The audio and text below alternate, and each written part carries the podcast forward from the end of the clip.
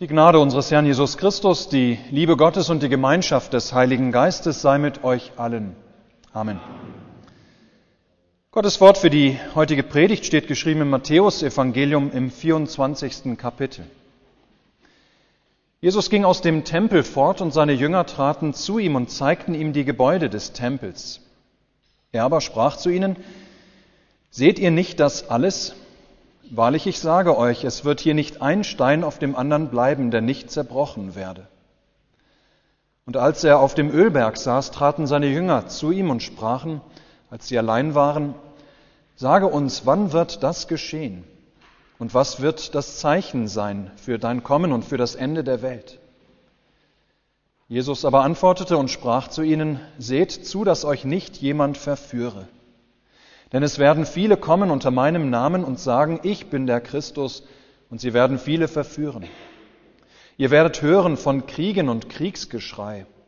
Seht zu und erschreckt nicht, denn das muss so geschehen, aber es ist noch nicht das Ende da.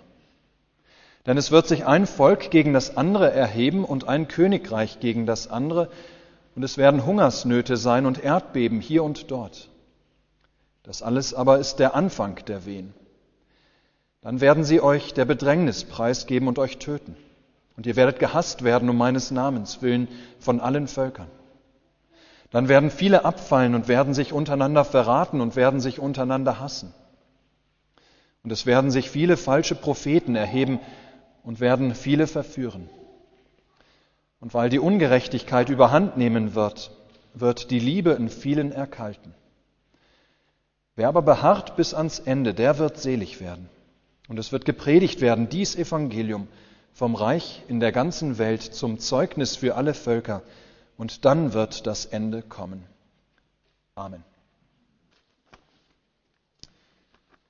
Liebe Gemeinde, eine Tochter schreibt ihren Eltern von der Universität einen Brief.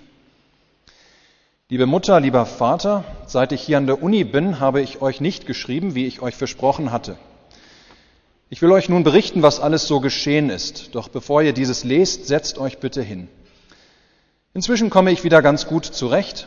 Der gebrochene Arm, den ich als Folge meines Sprungs vom Fenster erlitt, als das Feuer ausbrach, ist inzwischen ziemlich gut geheilt. Es war ein sehr komplizierter Bruch. Ich war nur zwei Wochen im Krankenhaus und ich kann inzwischen fast normal wieder den Arm gebrauchen. Starke Schmerzen habe ich nur noch einmal am Tag. Glücklicherweise hatte der junge Mann bei der Tankstelle in der Nähe des Studentenwohnheims das Feuer gesehen und hat die Feuerwehr angerufen. Er hat mich auch im Krankenhaus besucht und war so nett, mir anzubieten, bei ihm zu wohnen, da ich noch keine Bleibe hatte nach dem Brand. Er ist wirklich ein netter Kerl. Wir hoffen, dass wir heiraten können, bevor meine Schwangerschaft sichtbar wird. Ich weiß, ihr werdet ihn mit offenen Armen in unsere Familie aufnehmen auch wenn er einer anderen Rasse und Religion angehört. PS, die Wahrheit ist, es gab kein Feuer im Studentenheim. Ich hatte meinen Arm nicht gebrochen, ich lebe mit niemandem zusammen, ich erwarte kein Kind.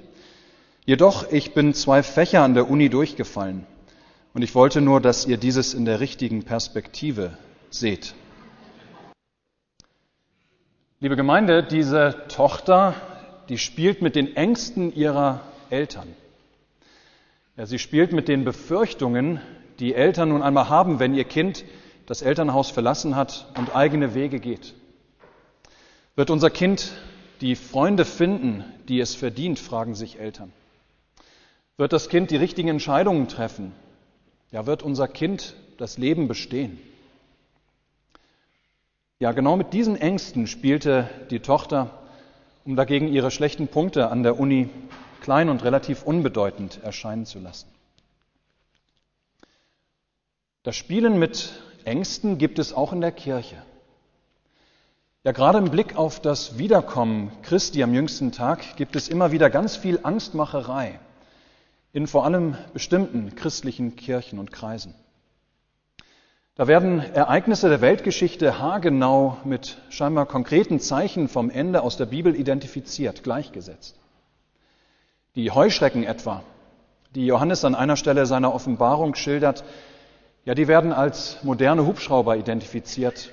Und der Krieg, von dem Johannes in diesem Kontext spricht, ähm, mit dem Irakkrieg der 90er Jahre des letzten Jahrhunderts. Ganz ähnlich werden die sieben Posaunen im Buch der Offenbarung mit weiteren ganz konkreten Ereignissen des 20. und des 21. Jahrhunderts gleichgesetzt, um zu zeigen, hier erfüllt sich, was in der Offenbarung steht, hier erfüllt sich, was Johannes gesehen hat, nun ist das Ende ganz bald da. Und das mit der Zielsetzung, dass man durch Angstmacherei die Menschen hoffentlich in die Kirche zieht.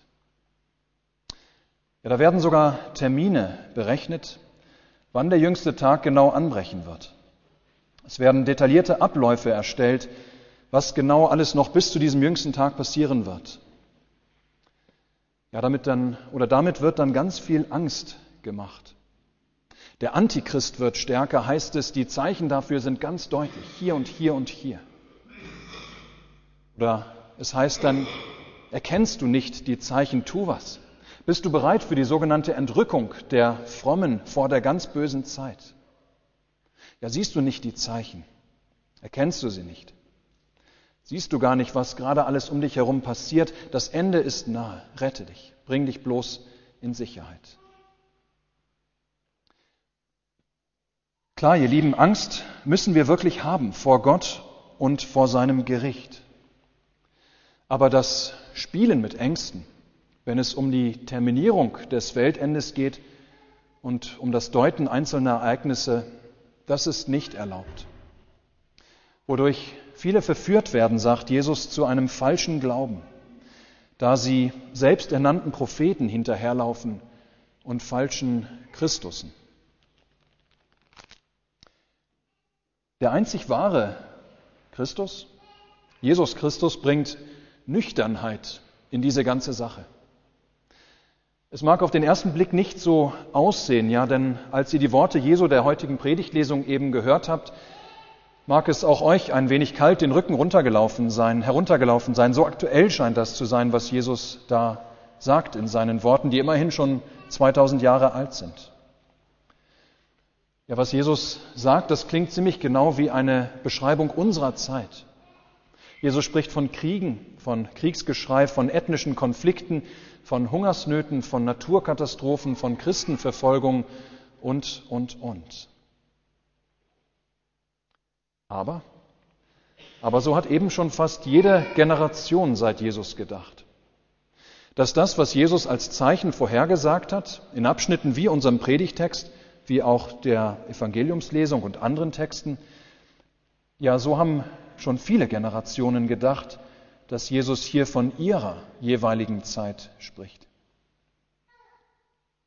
Und es stimmt. Es stimmt, dass die Zeichen, von denen Jesus spricht, im Grunde jede Generation seit seiner Himmelfahrt betreffen.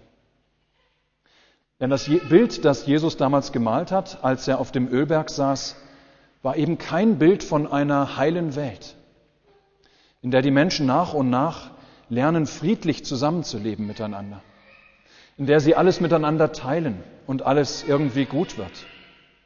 Er beschreibt nicht eine Welt, in der dank vieler Fortschritte die vielerlei Bedrohungen des menschlichen Lebens immer weiter zurückgedrängt werden können, dass die Menschen dieses immer mehr in den Griff bekommen. Nein, Jesus beschreibt vielmehr unsere Welt, so wie sie ist, so wie wir sie nur allzu gut kennen und wie sie jede Generation erlebt. Es ist die Welt nach dem Sündenfall. Es ist eine gefallene Welt, eine gebrochene Welt. Es ist eine erlösungsbedürftige Welt. Und so wusste Jesus schon damals genau, dass jede Generation, dass jede Generation bis zum jüngsten Tag mal intensiver, mal weniger intensiv, nein, aber dass jede Generation die Zeichen des Endes der Welt erfahren würde. Das muss so geschehen, sagt Jesus von all diesen Zeichen. Wir könnten hinzufügen, denn die Welt ist verloren. Sie steuert auf Zerstörung zu. Ja, das, was Jesus seinen Jüngern ankündigt, die Zeichen, die er beschreibt, ist deshalb dieselbe Realität durch alle Zeiten und durch alle Generationen hindurch. Es ist auch unsere Realität. Und deswegen kommen uns die Zeichen, die Jesus beschreibt, so bekannt vor. Das, wovon Jesus spricht, geschieht tatsächlich alles zu unserer Zeit. Das ist heute ganz aktuell. Aber das heißt nicht, dass unbedingt deshalb das Ende der Welt kurz bevorsteht. Es könnte sein, muss aber nicht. Jesus hat immer wieder betont, dass das Weltende nämlich plötzlich kommen wird, völlig überraschend, wie der Dieb in der Nacht. Diese Zeichen, von denen Jesus bei Matthäus spricht, sind von daher nicht unbedingt Zeichen des unmittelbaren jüngsten Tages. Nicht unbedingt. Sie sind nicht Zeichen, an denen wir den genauen Zeitpunkt der Wiederkunft Jesu errechnen könnten, sondern, sondern sie sind ganz einfach nur Zeichen dafür, dass unsere Welt die Erlösung so bitter nötig hat. Dass diese Welt eben noch nicht erlöst ist. Ja, diese Zeichen gab es deshalb bereits im ersten Jahrhundert, ebenso wie im zweiten, genauso im 15. und im 20. und noch heute.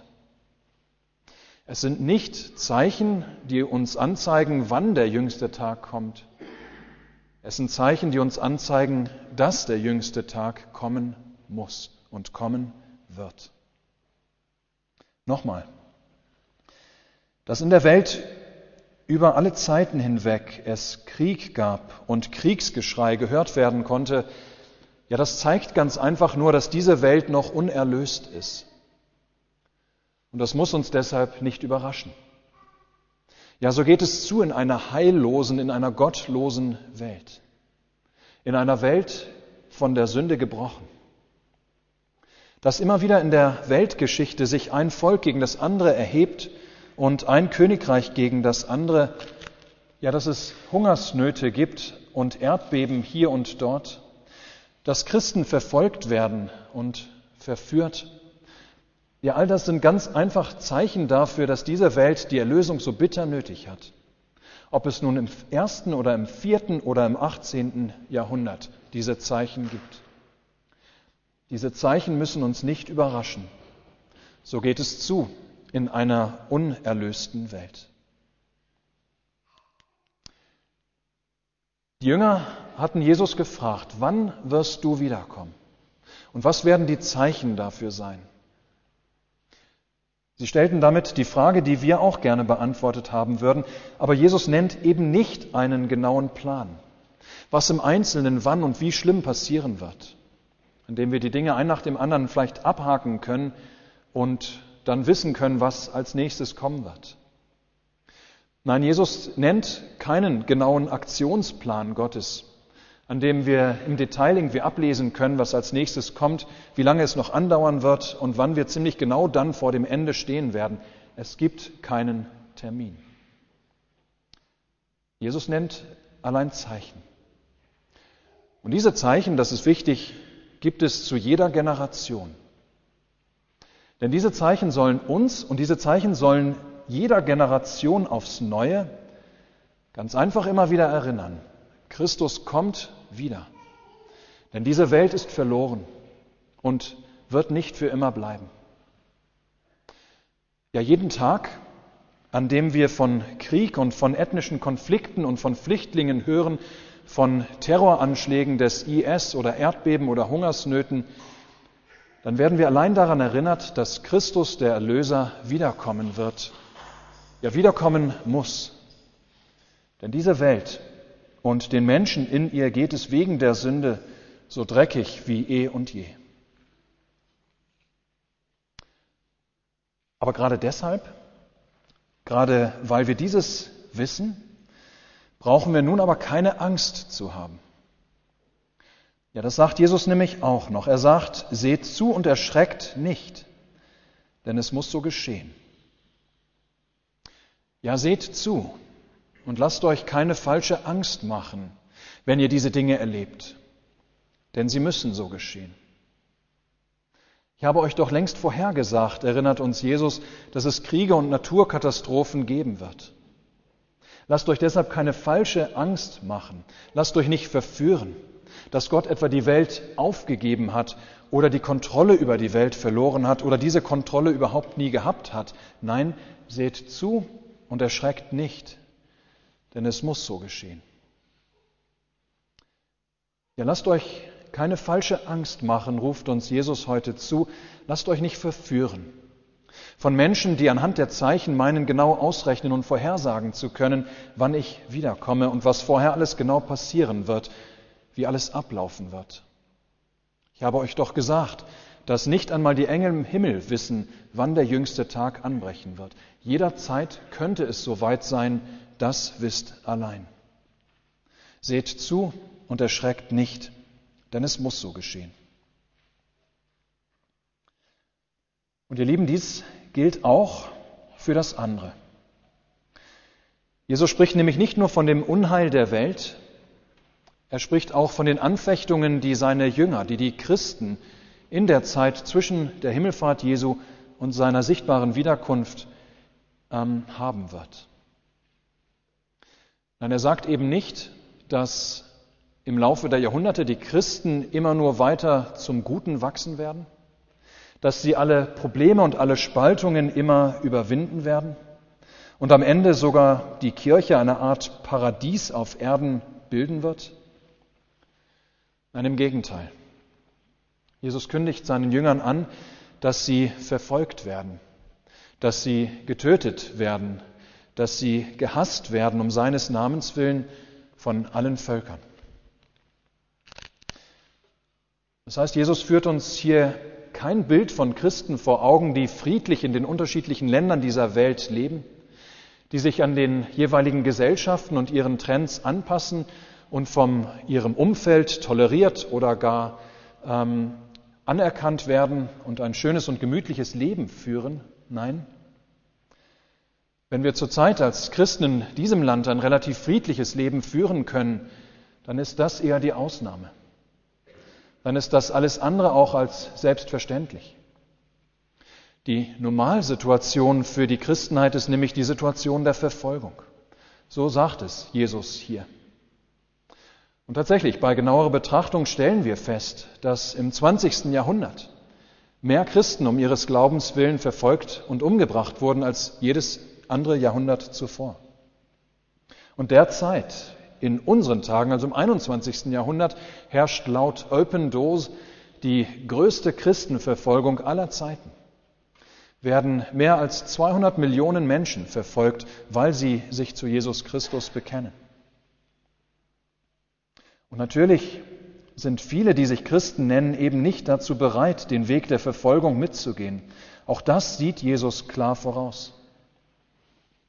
Ja, viele, die sich Christen nennen, werden abfallen und werden sich untereinander verraten und hassen, sagt er. Die Liebe, die Liebe unter ihnen wird erkalten. Und wie realistisch das ist, was Jesus hier sagt, sehen wir, sehen wir, wenn wir unsere Zeit angucken. Wenn schon jetzt so viele, die getauft wurden und im Glauben aufgewachsen sind, ja, wenn jetzt schon so viele von Jesus Christus nichts mehr wissen wollen, weil für sie das Geld oder die Arbeit oder die Kinder oder die Freizeit wichtiger sind als Gott und seine Gemeinde, weil sie für ihn, für Gott einfach nicht mehr viel Zeit haben. Ja, wie viel mehr werden oder wie viel weniger werden dann noch übrig bleiben, wenn wir hier bei uns erst als Christen verfolgt werden sollten? Ja, wenn uns das Bekenntnis zu Christus anfangen sollte, wirklich etwas zu kosten. Aber auch in diesen Dingen. Ihr Lieben, so schrecklich wie sie auch sind, sie vor Augen gestellt zu bekommen, auch in diesen Dingen gilt, dass wir deshalb keine Angst zu haben brauchen. Seht zu, sagt Jesus, auch diese Dinge betreffend und erschreckt nicht, denn es muss so geschehen. Und damit sagt Jesus seiner Kirche, wenn ihr das erlebt, dass ihr um eures Glaubens willen angefeindet werden, angefeindet werdet, wenn ihr um eures Glaubens willen Nachteile erleidet, ja, dann wundert euch nicht. Ich habe es euch doch vorhergesagt. Ich weiß, wie es euch ergeht und ergehen wird. Und wenn ihr es auch ganz konkret erlebt in euren Gemeinden, dass Menschen Jesus Christus verlassen, dass sie von ihm nichts mehr wissen wollen, dass sie der Gemeinde fernbleiben, und ihr den Rücken zukehren und die Liebe unter vielen erkaltet, ja dann wundert euch nicht. Ich habe es euch doch schon längst vorausgesagt, dass viele abfallen werden. Und wenn ihr erlebt, wie die Predigt des Evangeliums von allen Seiten bedroht wird, dann lasst euch auch dadurch nicht Angst machen.